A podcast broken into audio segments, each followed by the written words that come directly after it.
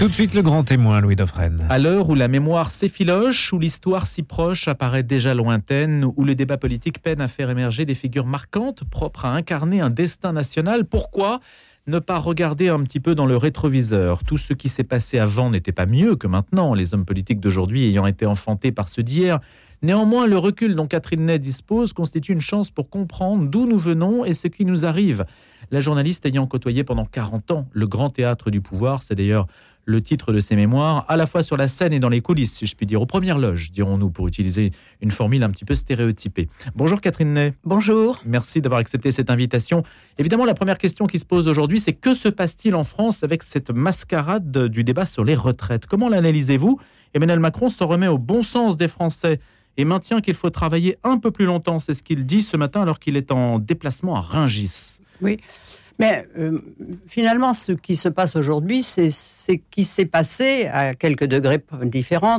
il y a en 2010 pour la réforme de la retraite, le passage de 60 à 62 ans. On avait à peu près le même scénario, c'est-à-dire que tous les syndicats étaient contre.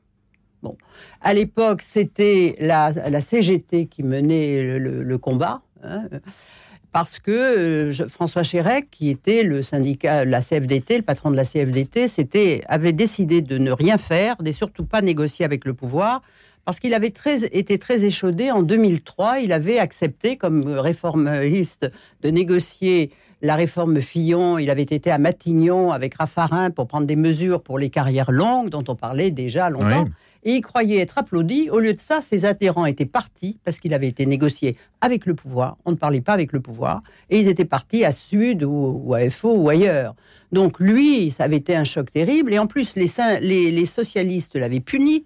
Eux qui, lui qui était toujours invité dans les congrès socialistes, eh bien c'était euh, Thibault, le CGT, qui était invité. Donc ça avait été un grand traumatisme. Mais alors, si je reprends en 2010, la réforme, on passe de 60 à 62 ans. Le blocage des syndicats unis, 14 manifs, alors que le vote a eu lieu, avait lieu en septembre et octobre, euh, octobre et novembre plutôt, eh bien, les manifs ont commencé en mai, il y en a eu 14, dont au moins 4 qui ont eu euh, retenu plus de, qui ont déclenché plus de 2 millions de, défilés, y compris dans des petites villes comme aujourd'hui, comme on dit, mais regardez, on n'a jamais vu ça. À des degrés près, il y a peut-être d'autres villes aujourd'hui qui ont aussi défilé, mais c'est exactement le même scénario avec des syndicats qui disent non non, par principe, c'est exactement la même chose. Donc en fait, ça n'est pas nouveau. Quand on remonte aux grèves de 95, euh, on a une mémoire un peu trop longue pour le coup. Oui, mais 95, c'est autre chose. C'est-à-dire que 95, c'est quand même une faute d'Alain Juppé. On lui avait dit, il faisait une réforme de la sécurité sociale. Il y a vu y ajouter de son propre chef, droit dans ses bottes, une réforme des régimes spéciaux. Donc il était sûr du résultat, alors que Jacques Chirac lui avait dit écoutez, à votre place, je n'irai pas. Nicole Nota de la CFDT lui avait dit à votre place, je n'irai pas. Bergeron lui avait dit n'y allait pas. Il y a quand même été. Mais il a eu ce qu'il a eu. Il y a eu un mois de blocage. Alors là, c'était effrayant. Et c'était une période où on pouvait bloquer les trains et où les jours de grève étaient payés. Et ça, c'est fini aussi. Le Premier ministre joue sa réputation sur un tel dossier? Elisabeth Borne euh, bah, Je veux dire, c'est très très difficile parce que euh, ce qui est très difficile pour le pouvoir aujourd'hui, c'est que le septennat, le quinquennat précédent, euh, Emmanuel Macron avait lancé une autre formule, la formule à points que voulait la CFDT, dont on s'est aperçu qu'elle était absolument tellement compliquée, c'est une telle usine à gaz qu'elle était inapplicable et donc on a laissé. Mais à l'époque, le président disait, mais alors passer à 64 ans, mais jamais, c'est une erreur. Là, il dit le contraire. Alors évidemment, c'est, vous voyez, on peut le prendre au mot et là, c'est un, un virage qui est quand même, pour beaucoup de gens, assez suspect. Moi, je crois qu'il y a quand même eu. Je crois qu'il faut travailler plus parce que, d'abord, euh, je veux dire, qui paiera nos retraites demain C'est ça, c'est ça le grand problème, hein, puisque la natalité est en baisse. Mais moi, je crois qu'il y a quand même eu dans la communication.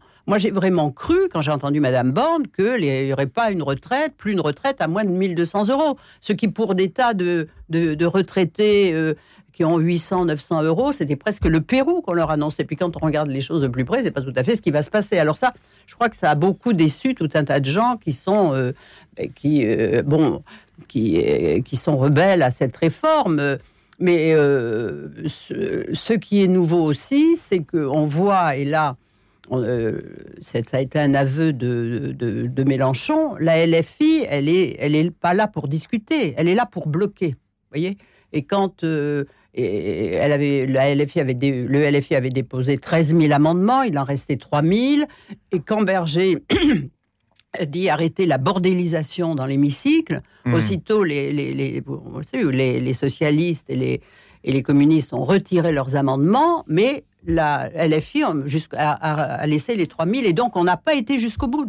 On n'a pas été jusqu'au bout du débat, mais c'est ce que voulait, c'est ce que voulait Mélenchon, qui a dit mais quoi, vous voulez perdre? Ce qui était un aveu c'était un aveu de faiblesse. Il, savait très bien, il craignait que la loi soit votée, enfin, soit passée, et ce qu'il ne voulait pas. C'est ça qui est nouveau, c'est le blocage, euh, c'est le blocage de, LFI. Est-ce qu'il y a un risque de dissolution pour les partis? Est-ce que c'est leur hantise? Je ne sais pas si c'est leur hantise, mais je ne vois pas ce que gagnerait euh, ce que gagnerait Emmanuel Macron s'il doit avoir comme Premier ministre euh, quelqu'un, euh, le Rassemblement national. Je veux dire, ça m'étonnerait, ça. Je pense que. Bah, refaire le coup de François Mitterrand et de Jacques Chirac, justement, ça avait plutôt bien servi à François Mitterrand, même si Emmanuel Macron n'est pas censé se représenter. Ah oui, mais je veux dire, c'est une chose de faire venir euh, Jacques Chirac, une autre de faire venir Marine Le Pen à Matignon. Hmm. C'est pas tout à fait la même chose. Mais la cohabitation a bien servi les, les, les présidents de la Ve République qui ont su l'utiliser mais qui ont parfaitement su l'utiliser parce que si on avait été dans un quinquennat à l'époque, ben François Mitterrand aurait fait un quinquennat. Il serait parti puisqu'il hmm. était, il aurait perdu les élections. Enfin, c'était ouais. Euh, donc, euh, ça a été sa grande habileté entre 86 et 88 de se poser en arbitre et de, et de dénigrer tout le temps euh, la, la, politique dite libérale de, du, duo Balladur-Chirac ou Chirac-Balladur, euh, oui, lui a parfaitement servi. Mais de même, je dirais que Jacques Chirac, euh, après cinq ans de, cohabitation avec Lionel Jospin, qui vantait pourtant son bon bilan, enfin, qui, ce qui est une chose qu'on peut, si on y regarde de près, c'est pas un si bon bilan que ça. Mais donc, eh ben, les Français euh, ben, on, on, réélu, Jacques Chirac. Et Catherine, j'aimerais avoir votre point de vue sur justement le fait que la présidentialisation euh, du pouvoir oui. Euh, peut être euh, survenue avec Nicolas Sarkozy qui s'est mis à occuper toutes les tâches, mm. y compris celle de Premier ministre. Est-ce que ça, ça a été une rupture dans cette Ve République Avant, on avait quand même un certain équilibre entre président et Premier ministre, un partage des rôles, et puis aussi un petit, un petit jeu de miroir et de concurrence. Maintenant, on a le sentiment que tout est sur la personne du président et que le Premier ministre a vraiment un rôle subalterne. Ça, c'est problématique pour vous Non, parce qu'on oublie là encore, parce que le, je crois que le, le meilleur équilibre qu'il y a pu y avoir, voyez, c'est peut-être entre De Gaulle et ses divers premiers ministres. Bon, euh, je parlerai surtout de euh, Georges Pompidou. On peut dire qu'avec le temps, Georges Pompidou était une sorte de vice-président parce que tous, toutes les hmm. réformes se passaient à Matignon et le général de Gaulle, c'était la voix de la France à l'extérieur. Et d'ailleurs, il, il, il regrettait que son Premier ministre ne suive pas toujours ses consignes. Mais après, regardez, François, Valéry Giscard d'Estaing, ben, il empêchait Jacques Chirac d'être Premier ministre. Hein. Après, il a laissé Raymond Barre faire ce qu'il voulait. Mais il y a toujours cette propension, quand on est élu, quand on est jeune, d'être le président qui a la primauté. Bon, François Mitterrand, n'en parlons pas. Je veux dire, tout se passait à l'Élysée, le parti venait. Euh, je veux dire, c'est, il était vraiment un, président de plein exercice. Puis au bout d'un moment, il en avait assez. Il allait, il a plutôt laissé faire euh, ses premiers ministres, enfin un peu. Et puis il était malade surtout. Donc euh, Nicolas Sarkozy, mais c'est un tempérament parce que il avait ce leadership qui était un peu exceptionnel, cette violence verbale. Euh, mais euh, si, euh, si François Fillon avait voulu exercer un peu plus son pouvoir, je veux dire, c'est pas quelqu'un qui s'opposait à Nicolas Sarkozy non plus. Il est resté pendant cinq ans et la seule fois où il a où il, a, où il est sorti de la ligne, c'est quand il a dit en Corse Je suis à la tête d'un État en faillite. Alors, c'est pas le mot faillite qui avait fait réagir Nicolas Sarkozy, mais qui dit Je suis à la tête d'un État. C'est comme si le Premier ministre oubliait que le patron, c'était lui, vous voyez mais je veux dire, non, un président, euh, un président exerce le pouvoir, euh, je dirais. Et euh, je, je, zappe sur François Hollande, mais Emmanuel Macron, il est d'autant plus, vous voyez, il a été élu dans un, des circonstances exceptionnelles, sans parti, en, ayant une majorité dans son premier quinquennat qui était une majorité absolue avec des gens qui venaient de la société civile, dont certains ne connaissaient pas le métier, ce qui faisait qu'il n'a pas eu de frondeur. Et donc, c'était un, pouvoir qui était euh, presque, comme il disait, jupitérien. Il avait tous les pouvoirs.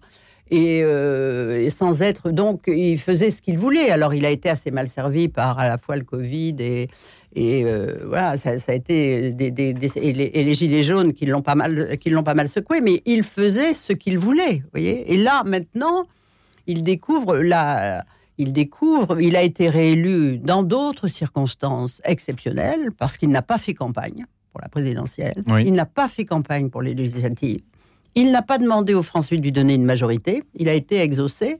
Et le résultat de ces législatives montre que la proportionnelle s'est instaurée sans être sans avoir à changer de mode de scrutin.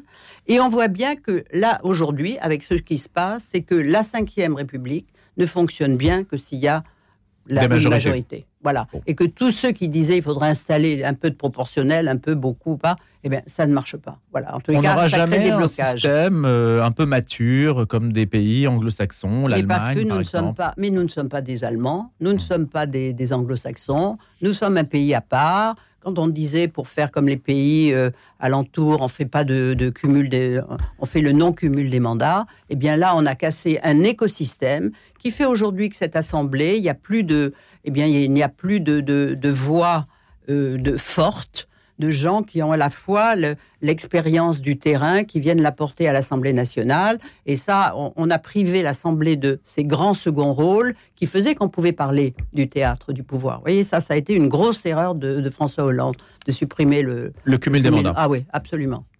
Catherine Ney, est-ce qu'il y a un moyen, euh, vu l'expérience que vous avez, de prévoir l'après-Macron?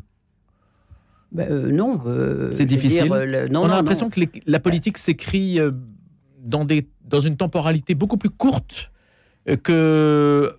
On a découvert d'ailleurs le visage d'Emmanuel Macron assez tardivement, avant qu'il arrive au pouvoir. En fait, les Français l'ont découvert ben, un peu au dernier moment. Deux ans avant, les Français n'avaient jamais entendu parler de lui. Voilà.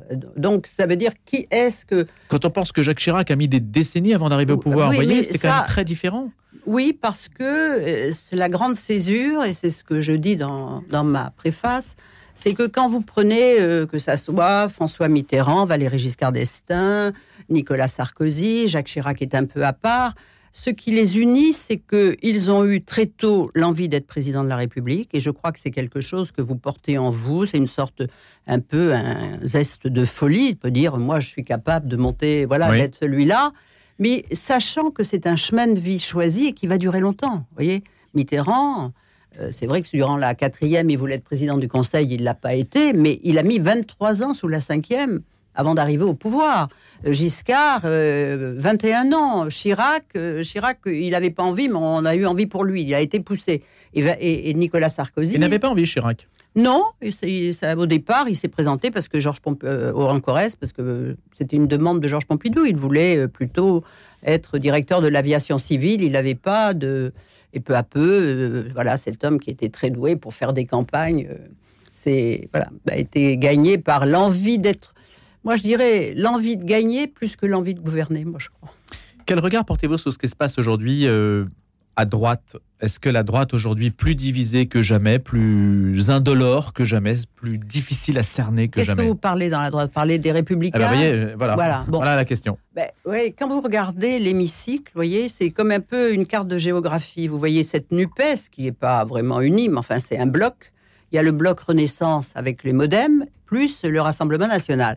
Et le groupe LFI, qui est, on dirait, LR. LR, pardon, et le groupe LR, pardon, euh, c'est moi je dis c'est la Moldavie, quoi. Ils sont 61. Bon, or, on a vu que euh, ils étaient tous pour la retraite euh, à 65 ans, et puis Aurélien Pradier est venu pour pour bon, pour exister, pour pour créer un peu sa marque, je dirais. C'est vrai qu'il a obtenu des concessions de, enfin, ce qu'il réclamait, et, enfin les et Éric Ciotti a aussi négocié avec Madame Borne pour obtenir des aménagements et, redescendre à 64 ans.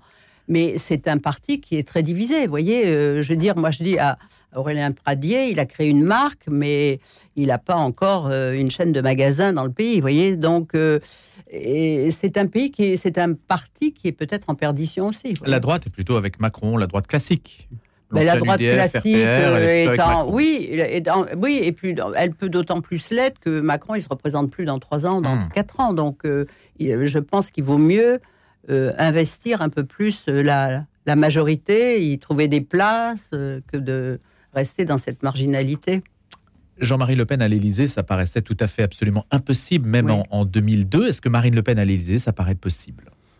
Catherine Ney Écoutez, ça paraît possible. Moi, j'arrive pas à y croire, mais euh, d'ailleurs, ça tient aussi à elle parce que moi, je la trouve dans cette histoire où elle devrait être euh, en ligne, euh, en première ligne de l'opposition. Elle a été assez, assez. On l'a pas entendue, quoi. Elle a pas, elle pas trop existé. Alors, est-ce que c'est est-ce que sur les retraites, ses électeurs vont lui en vouloir ou non? Enfin non, mais j'ai vu que dans les sondages, elle est toujours la première opposante.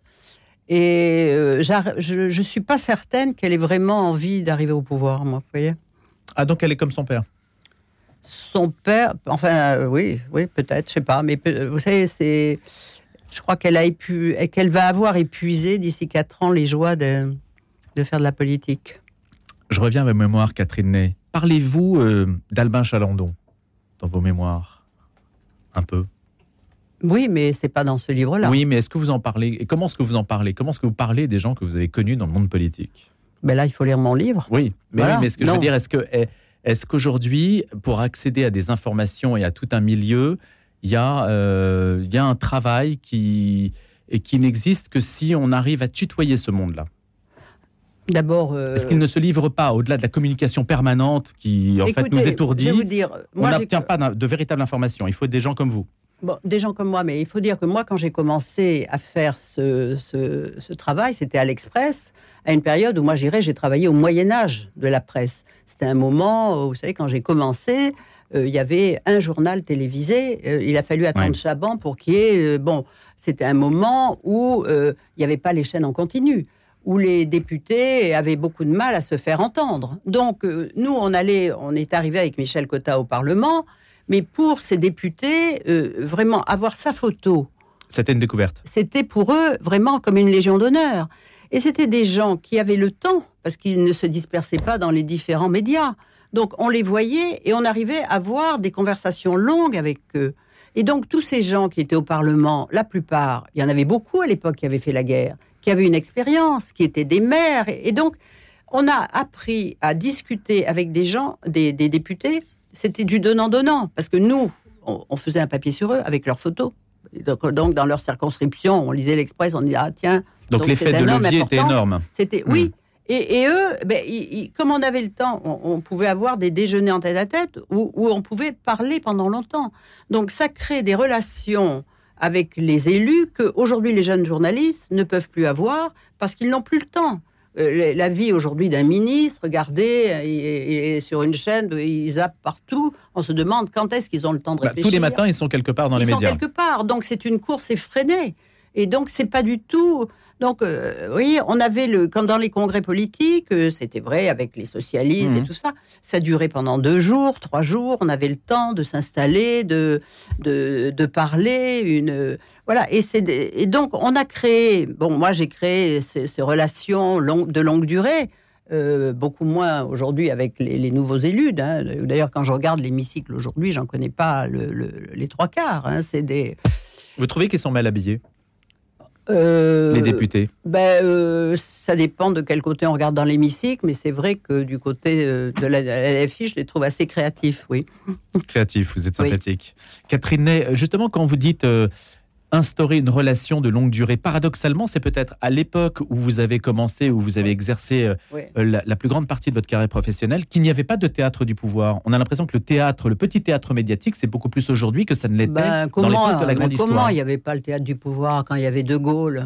Non mais, Non, mais le théâtre au sens, euh, au sens dire, de l'insignifiance. Vous savez, vous savez ce que c'était les conférences de presse du général De Gaulle où on entrait à l'Élysée sur la pointe Ouais. des pieds comme on entre dans une cathédrale où il y avait 500 journalistes du monde entier et lui qui est arrivé de derrière un rideau qui était cet homme qui était voilà un Mais ben physique ça, c'est- gothique. Bon c'est- ben ça et C'est puis totalement fini, ça. Ben, c'était, ben, et puis il y avait des Pompidou, puis il y avait surtout des gouvernements où il y avait des, des hommes avec une, euh, ben, qui avaient une histoire personnelle, qui avaient des diplômes, qui avaient une réflexion. Alors pourquoi ça n'est plus comme ça? Mais ça n'est plus comme ça parce qu'on est passé à autre chose, une société. euh, je veux dire, euh, d'abord, euh, c'est plus. On, on a, cha- on a changé d'époque.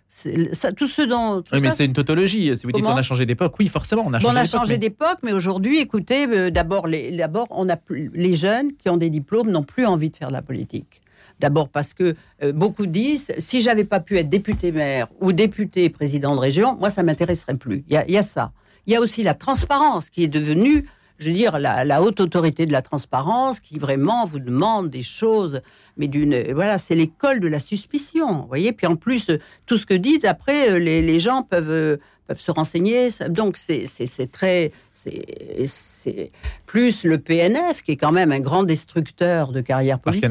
hein. Vous avez vu, là, le, du SOP, top, on- aussitôt, là, on le, on le- on- il a failli être. euh, voilà. On peut tuer les gens. Beaucoup Ah plus. ben, euh, Hmm. c'est pas qu'on peut tuer les gens, c'est qu'on a tué des gens. Hein. Il y a beaucoup de. Donc, euh, Bah, à la grande époque du gaullisme aussi, il y avait quand même des affaires. euh, oui, mais ça n'a pas, été la, oui, mais ça a pas été la même chose. Ouais. Je veux dire, on ne pouvait pas comparer. Là, Hmm. là, je peux dire que François Hollande, avec le non-cumul des mandats, le PNF et euh, la Haute Autorité de la Transparence, a, a- a- a vraiment créé les armes de destruction massive de la classe politique. Ça, il faut le dire. Ça, c'est la, la punchline qu'on peut retenir ce matin, Mais Catherine. oui, Ney, hein. non, mais c'est vrai. C'est pas la première fois que je le dis, Ouais, je le redis. ouais. C'est vrai. Et vous avez qu'à discuter avec les hommes politiques. Ça peut se changer, ça?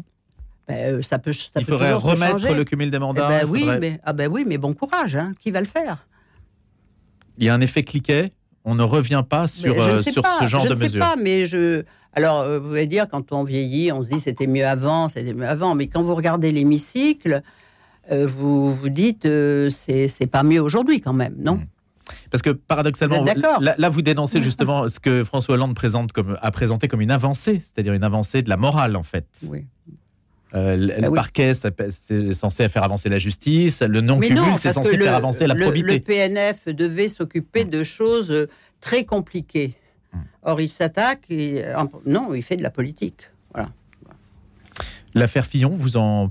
Ah non, je peux pas. Écoutez, Non. on va pas revenir là-dessus. Il est mort. Est-ce qu'on est mort en politique? C'est toujours la question qu'on se pose. Ben, euh, je sais pas. C'est pas qu'on est mort, mais on revient plus, quoi. Mais on vit toujours, mais on revient plus. On revient plus. Maintenant, euh, pourtant, regardez un Bruno Le Maire, par exemple. Et alors, il est pas. Oui. Non, mais il est parti de très loin. Il a sauté dans la bonne barque au bon moment. Et maintenant, il est là où il est. Ben là où il est. où Il a fait les bons choix. Oui, ben, il a fait les bons choix et en tous les cas, c'est un ministre euh, qui, euh, qui fait le job. Oui. Qui fait le job. C'est une stature d'ailleurs. Moi, je dis que les meilleurs ministres sont quand même ceux qui viennent de- des Républicains. Et pourquoi pas présidentiable Ah ben Bruno ça, c'est d'abord, faut qu'il soit candidat. Faut, vous voyez, il va se passer des choses. Bon, vous reviendrez nous en parler si on arrive euh, vers la présidence de la République, on, euh, Eh oui. les prochaines élections, pour savoir. euh, Si vous m'invitez, je viendrai. voilà. bien Eh ben, sûr. écoutez, je vous remercie d'être venue, Catherine Ney, autour du Grand Théâtre du Pouvoir. 40 ans de vie politique française, évidemment impossible à résumer en 20 minutes, et ce n'est pas l'objet. Merci de nous avoir fait partager votre analyse ce matin sur l'actualité et sur la politique. À bientôt, Catherine Ney. Merci.